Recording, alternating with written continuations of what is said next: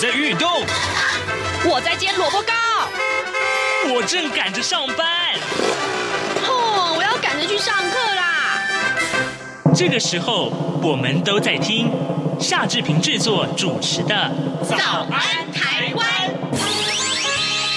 早安台湾带给你最热门的时事访谈，最感动的人物专访，最直接的民意表达。对，让我们一起收听《早安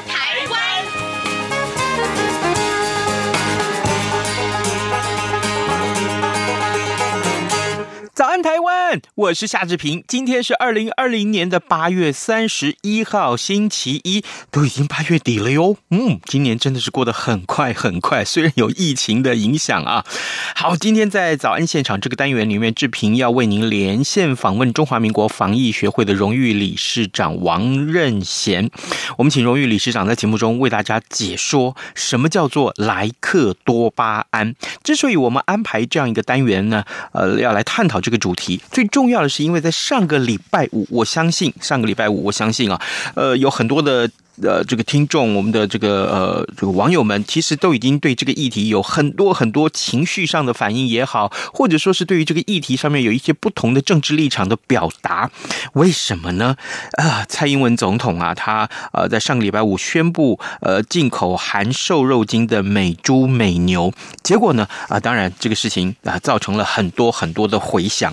所以今天我们在呃节目里面，因为这个问题啊，说涵盖的这个讨论的范围太广泛。了啊！除了呃这个莱克多巴胺的这个健康风险管理的问题之外，另外我们也看到这跟贸易谈判也有关系。好，呃，除了这之之外，还有就所谓的政治立场的转变的问题，这些也都是大家最热门啊，在至少在呃今天之前这个网络上热搜的一些话题。那么今天呢，我们就在节目中专门，我们呃这个请请大家先谅解一下，因为节目时间啊长度的关系，我们只能从健康风险管理的角度上来看。也就是说，待会儿我们要讨论的主题是在请大家先静下心来。呃，去认识什么叫做莱克多巴胺。那我们看到今天的联合报的这个头版头条啊，呃，上面提到的是蓝营遍地烽火反美猪，也今天要串联二十二个县市议会的党团啊，云林云林地方的这个猪农也酝酿北上抗议啊。好，这是今天联合报的头版头条讯息。那么中国时报呢，上面所提到的就是呃，新北市的市长侯友谊啊，他说其实时空环境没有变，瘦肉精零检。演出呃，国际标准也没有变。呃，侯友宜的说法是：是总统您变了。呃，事实上呢，在上个礼拜五宣布了这件事情之后，我们看到礼拜六啊，各平面媒体大概都是以这则新闻做头版头条讯息。呃，瘦肉精的争议已经有十四年了。那么美猪跟美牛明年就要开放进口。蔡英文说呢，蔡英文总统说这是符合呃国家的利益啊，这是符合国家的利益。那么呃，美国的国务卿庞佩奥他也说，这是打开了双边经贸的大门。而《自由时报》在上个礼拜六的这样一个重点，他是说啊、哦，那既然要开放，对不对？啊，呃，这个现在要设一个百亿的养猪产业基金，要确保猪农的收益，这也是一个补救的办法。那呃，连呃这个消息一直持续啊，整个礼拜六、礼拜天一直都不断的是个平面媒平面媒体上面最重要的一个报道。呃，《联合报》在礼拜天的头版头也告诉大家，昨昨天。头版头说一猪多治啊，呃，乱象丛生，地方十个县市坚持瘦肉精零检出，但是呢，卫福部长陈时中说不得自定标准啊，不得自定标准。那么这也是目前可能要处理的一个问题。万一地方上坚持这么做，能怎么办呢？能怎么办呢？呃，那么。当然，《苹果日报》啊，这个也是锁定同样的标题，在昨天。那呃，这个《自由时报》啊，《自由时报》也告诉大家，持续来报道说，百亿产业基金啊，就是对于养猪户的这个养猪产业的这个百亿产业基金，要祭出六大措施，优先稳定猪价，保护猪农。我想，就是在开放，呃，这个美。猪美国猪肉含瘦肉精猪肉进口到台湾来的时候呢，很重要很重要的一个后面的一个防范措施。好，这是有关于今天我们要探讨的主题啊。我们先从各平面媒体上面过去这几天以来的一些头版头条或者是重要新闻的报道，先为您做一个简单的浏览。待会儿我们会请呃王理事长跟大家来解说。哦，我们再再耽误一点点时间啊，这个《自由时报》呃的今天的头版头条是告诉我们说，事故伤害夺命，国人平均少活二十三点六年。哦，这个很重要啊。那《苹果日报》当然也就是这一则最疯狂的大家疯传的消息，就是昨天在新主啊，这个风筝卷卷了一个孩童，三岁的孩童，就居然就上天去了。惊悚狂甩三十秒啊！他被卷上去，大概有五层楼高。这个画面，这个相关的一些影片，昨天呢，在各大市区这个社群上面疯传啊，相信大家看的都非常的紧张。好，今天我们花了多一点点的时间来跟大家了解各平面媒体的头版头条讯息，还有重要的新闻议题。现在时间是早晨的七点零六分了，我们啊先进一段广告，广告过后马上就回到节目的现场来。就要听晚报，听节目拿好礼活动来喽！我们准备了高级耳机、台湾得奖茶叶组、防疫手工皂礼盒送给您。参与活动第一关，拍下收听就要听晚报相关证明照片；第二关，写下一百字以内我在什么地区，透过什么平台收听就要听晚报节目，在节目里我听见了什么节目内容最有感，因为什么原因。第三关。针对高调说爱者，将以上照片跟文字内容回复在节目脸书或者微博宛如粉丝团节目活动讯息贴文下方。针对含蓄型听友，可以将以上照片或文字寄到 wan at rti 点 org 点 tw 或者 rti wan 一零零四 at gmail dot com。本次活动为鼓励高调说爱者，特别给予公开贴文的听友。双倍抽奖机会，同时你的内容贴在脸书或微博之后，获得按赞数最多的听友即为最佳人气王，并且可以立即获得加码奖——台湾制造精品面膜礼盒组。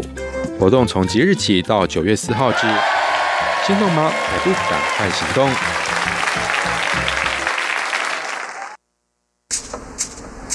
早安，台湾。正吃着什么样的早餐？吐司加火腿蛋，咬一口，然后收听中央广播电台。早安现场，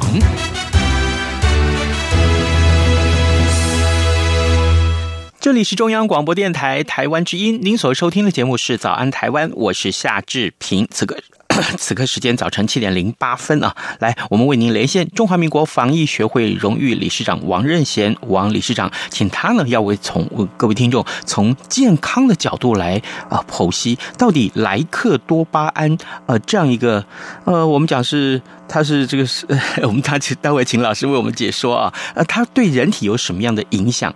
我们谢谢老师一早跟我们的连线，老师理事长您好，哎，我大大大家好，我是王任贤。谢谢谢谢啊，是这样子的。当然，上个礼拜五以来啊，就整个周末大家都在热烈的讨论莱克多巴胺。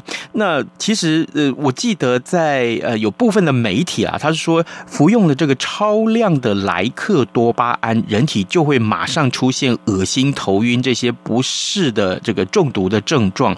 那于是乎，民众就会有疑虑嘛。那这样的肉品进口啊，呃会。对于人口有有怎么样的危害呢？当然，我们也知道，就是李长您在呃几年前，这那个时候还在马政府时代，您有曾经去参与了这样一个所谓的呃这个审查美国肉品进口的专家小组啊，在在这个里面您是成员，所以可不可以这个时候我们一开始就先请教理事长，什么叫做莱克多巴胺呢？呃，过程啊，呃，我们常常听到美国肉品会有瘦肉精，瘦肉精跟莱克多巴胺有什么样关系呢？为什么美国人要在呃饲养的这个猪跟牛里面掺进这个瘦肉精呢？哎，这个莱克多巴胺呢、啊，它本身是一个药，以前在是研发的时候是一个人类的一个药，它这个药是用来要治治疗气喘的，气喘的药。但是这个药它是个乙型受体素，但是它这个药研发出来以后，发觉效果非常不好。就没什么效的意思，没什么效。后来被就是打下来了，变成不是人类用药了。那后来在很意外的情况下，发现说这个对于在动物饲养中把它当做食物的添加物的时候，它可以造成啊。这个动物啊，这个这个这个有些牛跟猪啊，它会产生它的那个瘦肉会增加，增加大概是大概是百分之二十百分之三十左右，然后那个那个肥肉啊，它会减少到百分之三十左右，所以这样子的一个一个比例下来，就这个养殖的猪只就非常的漂亮。所以基本上来来讲的话，这是一个饲养的添加物，饲养添加物。所以这个来讲的话，在美国他们用的是非常普遍。那在欧洲来讲的话，欧洲基本上它是很反对。就是非那种那个非治疗性的动物用药，所以他们是一向是持这个反对的立场。所以，所以在世界上就有两个大的阵营。那他们就是拿这个莱克多巴胺当做一个一个所谓的一个一个贸易的一个抵制的一个一个一个一个的。美国人一直想把他的牛猪推广到欧洲去，可是欧洲就是不要它。就是不要它，就是它的理由就是这个莱克多巴胺。那其实这个莱克多巴胺基本上来讲啊，它这个食物的添加剂对人早就没有什么影响啊，嗯，早就没有影响。这个不是用不能从这个毒物的角色来去看这个东西的。这个这个这个药基本上对人类是没有什么毒性的，是对人是没有影响的。可是为什么还是有很多的报道说，哎，那这个人如果大量服用的话，会出现恶心、头晕啊？怎么会怎么会有这样的说法呢？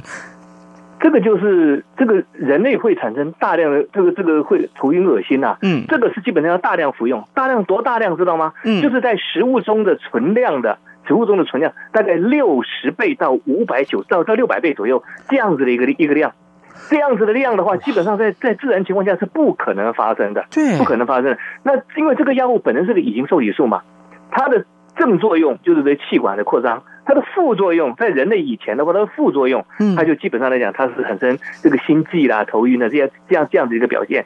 所以，它如果用到这个我们人类治疗的量这么大的量下去的话，它当然会有这个这个。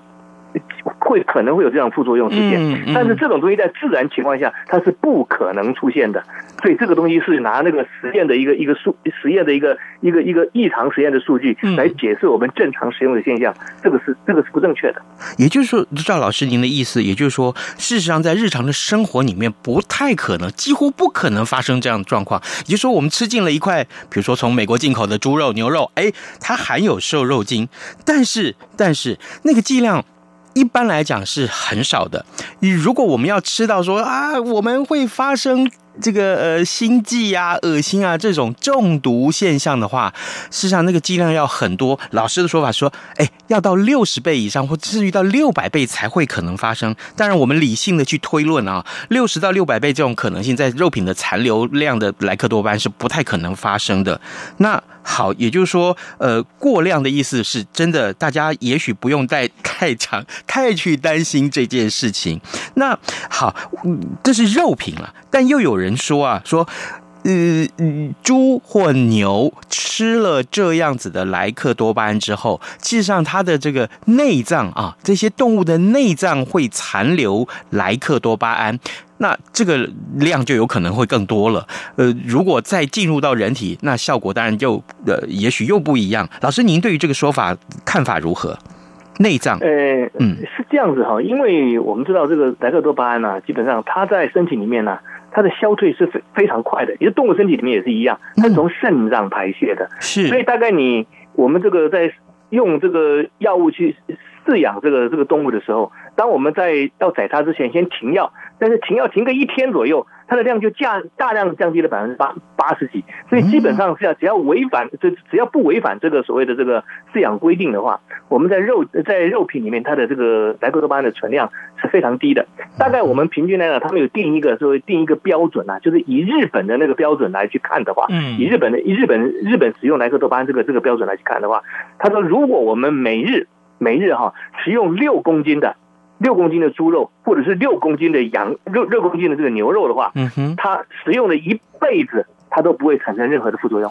这个是，这个是，这个是，这个是一个一个一个一个说，我们人类只要食用到这样的地步，用了那么久以后，都还不会产生不良反应。但是如果用到内脏的话，因为内脏它的莱克多巴胺的存量大概会是肌肉的大概是三倍左右，所以大概基本上来讲，内脏。尤其是肝肝脏的话，大概是一点五公斤。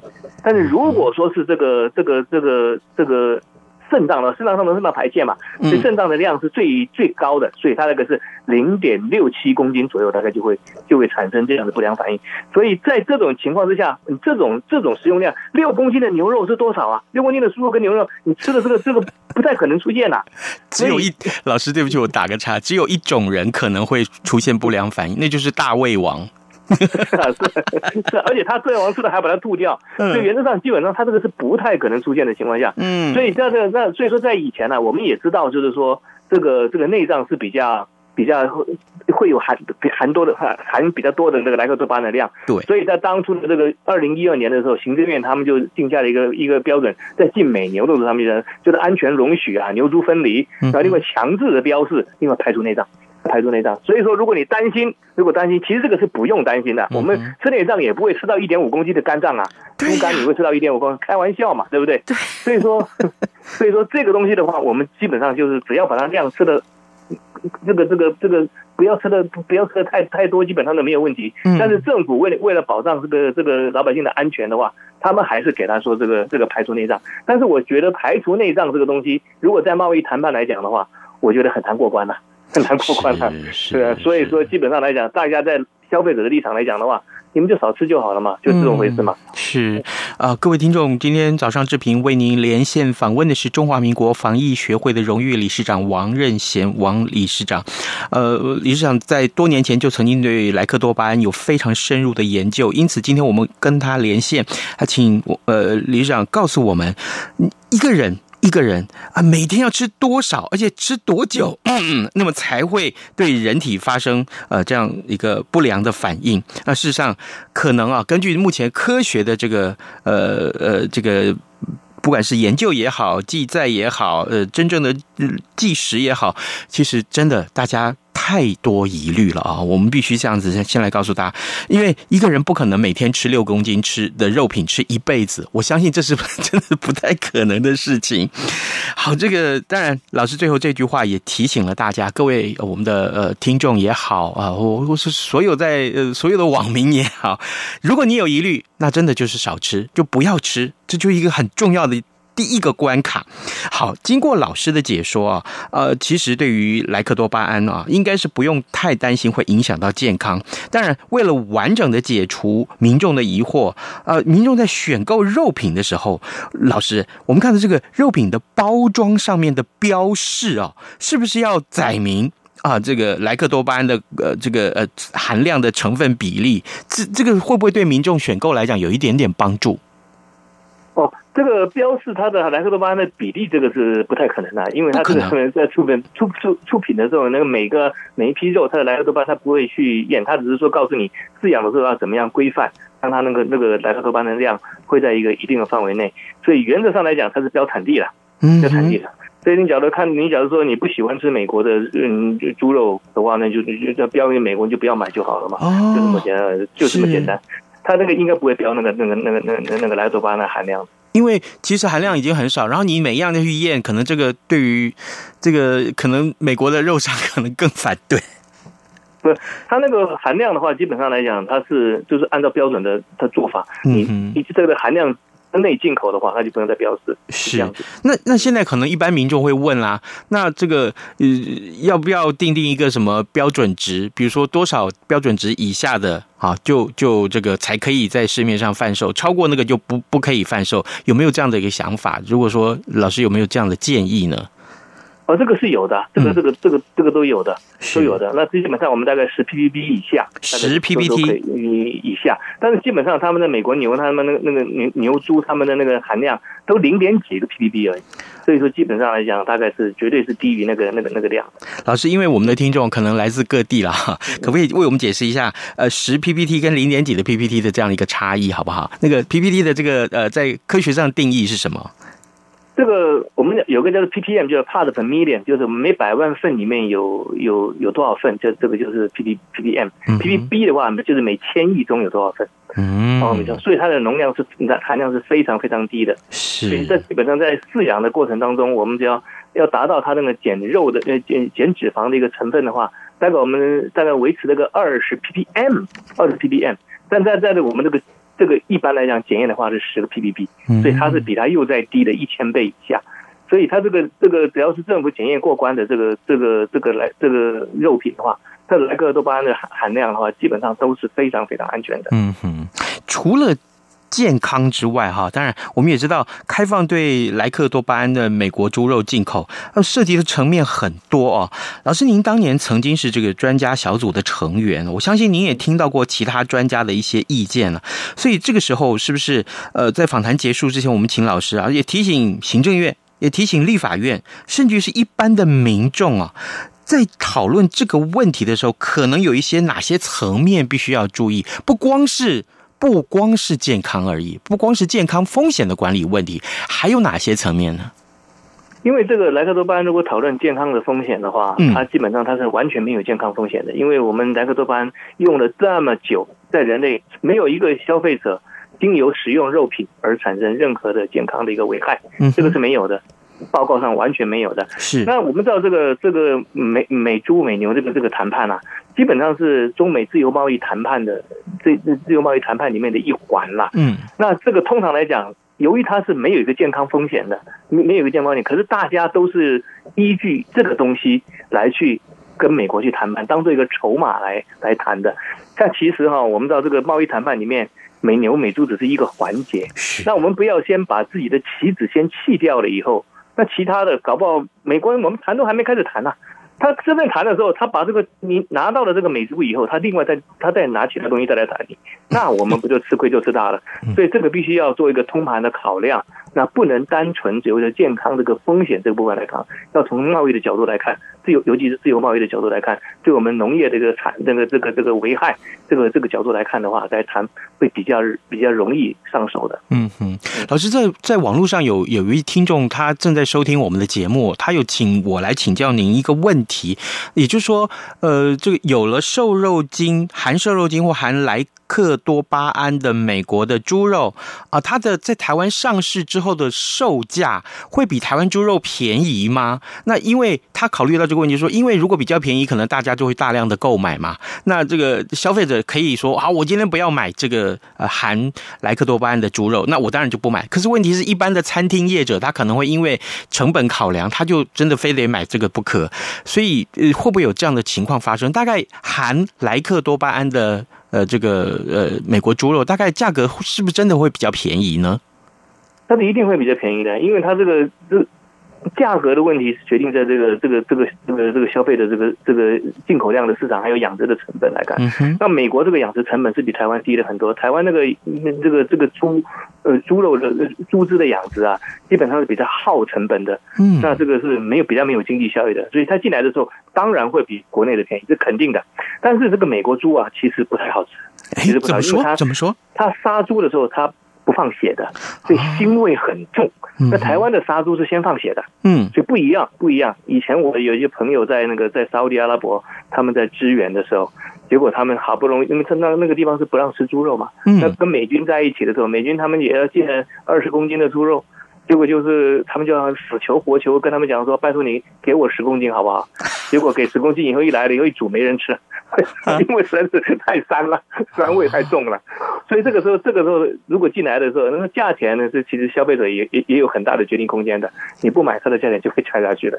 哦，所以第一个价格大家会考虑啊，这个也会是你取舍的原因。另外一个就是这个呃，美国进口猪肉上，进口的美国猪肉上，这肉品上面会有一些很严重的膻味，这可能是大家诶，现在目前你正在正在烦恼这件事情的时候，诶，说不定到时候。真的开放进口了，你就会觉得啊、哦，原来我们不去买猪肉的，不去买这个美国进口猪肉的这个很重要的另外一个理由，是因为它不好吃。呃，应该说怎么讲？客观来说是不符合台湾人的口味了哈。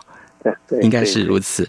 好，各位听众，今天早上志平非常荣幸啊，能够为您连线中华民国防疫学会的荣誉理事长王任贤王理事长，请理事长为我们来分析。呃，根据他对呃莱克多巴胺的这么多的了解，其实事实上，刚刚理事长讲了一句很重要的话，呃，没有健康风险的上面的一些问题啊，这是目前根据国际上的不管期刊也好，呃，或者是相关的研究报告也好，我们得到了这个。结论。但事实上，这个问题影响层面太广，包括刚刚老师所说的，至少谈判是个问题。还有，呃，接下来有可能我们要找其他的专家学者跟我们分析啊，呃，对于台湾的养猪产业，你应该怎么样去保护它？这恐怕都是另外一个领域的问题了。我们今天非常谢谢理事长跟我们的连线，理事长谢谢您，谢谢，谢谢，谢谢。你好，哇，好好味呀，好犀利呀！这些粤语的问候语，许多人都朗朗上口。而你真的了解香港吗？央广开辟全新带状节目，这样看香港，一周五天，规划五种不同类型的节目，通通跟香港有关。周一，香港仔 online，My 雷拉外。来自香港的年轻世代要用年轻人的语言解读香港的大小事。周二，七一五公里之间，举家从香港移居来台的夫妻档朱仔与美智，将以知性、轻松和贴近生活的方式，分享台港两地生活和文化观察。周三，舍之岂能藏乎？吴色智老师邀请专家学者剖析香港现况。多元视角，让您迅速掌握东方之珠的未来形势。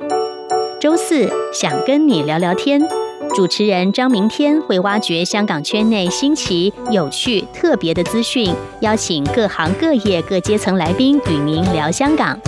周五，港式大排档，黄美玲将为您上菜，与您谈时事、读历史、看风景、尝美食、品风尚、道人生。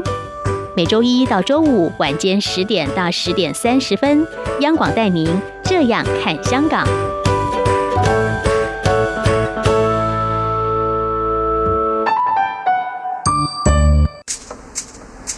早安，台湾，你正吃着什么样的早餐？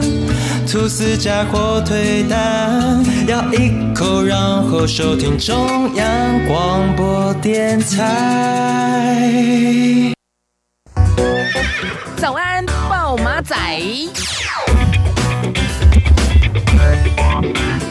这里是中央广播电台台湾之音，您所收听的节目是《早安台湾》，我是夏志平。此刻时间早晨七点二十七分十三秒啊，有关于莱克多巴胺啊的这个呃争议啊，我相信大家。一定会各自有各自的立场，呃，这个我们都非常乐观，看到大家平心静气的讨论啊，我我再次强调这一点。那更重要的是呢，我们今天在节目中为您啊讨论的是从健康风险的管理来看待这个问题。呃，刚刚志平在结束跟理事长的访谈之前，我们。特特别再提醒大家一下，这个对于未来养猪产业的这个呃，不管是辅导也好，或者是保护也好啊，这点是非常重要的一个后续的动作。我们看到，为了呃解决这样的一个困扰，所以呢，呃，现在政府决定啊，农委会已经决定要寄出百亿产业基金。当然，这里面会有六大措施，呃，要怎么样做呢？农委会的主委陈吉仲他说呢，呃，这个基金首先会用来维持毛猪价格的平稳啊，而且祭出含稳定猪价在内的六大措施，让这个台湾的猪肉啊外销更有突破。预计九月份台湾的猪肉就可以销往菲律宾了。那么看到这个呃养猪产业基金里面主要的用途跟具体的措施，就是透过源头还有多元行销来调节，而且呢要确保毛猪拍卖价。高于生产成本的每公斤六十五块钱。为了降低营运风险的分担呢，猪只啊这个死亡强制保险各级的这个集聚啊，呃增加补助一成，这就是百分之十喽。哦，这个问题啊，这个很多哦。那另外这个猪场的规模是五百头以下的全数不这个补助纳保。那这个呃辅导。呃，养猪场要升级啊，做好任何很重要的提高品质的一个一个非常重要的前呃前提。那而且要扩大呃补助新式的设备啊，补助额会提高到一半。所以我们看到这么多一个措施，其实也就是告诉大家，呃后政府在开放这个呃美国猪肉或美国牛肉进口的时候，对于后续的一个相关的防范措施或者是补救措施相关的配套，都应该是已经做了。某些的准备了。所以，呃，好不好？我们也邀请各位听众，在接下来这一段时间，我们就平心静气，从各个层面来讨论。呃，我再一次强调，其实这很重要。我们看待每个问题都有必要从这里来讨论。好，另外这个有关于疫情，可能还是大家所关切的啊，这我们特别要请大家来持续锁定中央广播电台各节新闻。今天节目时间到了，跟您说拜拜，明天见。